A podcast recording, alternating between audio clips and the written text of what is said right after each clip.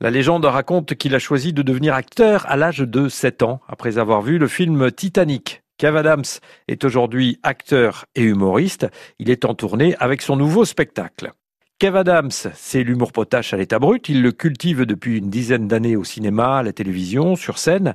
Il a été remarqué dans la série Soda, dans de nombreuses émissions auxquelles il participe régulièrement, et dans les films à succès comme Les Nouvelles Aventures d'Aladin ou Les Profs. Je dis donc, Kev Adams est sorti avec euh, Miss France.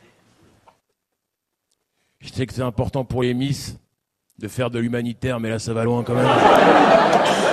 Ceci étant dit, euh, il y a un moment que j'ai bien aimé dans la carrière de Cavadams. C'est quand il est parti en terre inconnue. Je pense qu'il était vraiment sincère dans cette émission. Parce qu'il avait l'air très ému. Donc soit il était très sincère, soit c'est un excellent acteur. Je pense qu'on est tous d'accord ici pour dire qu'il était très sincère.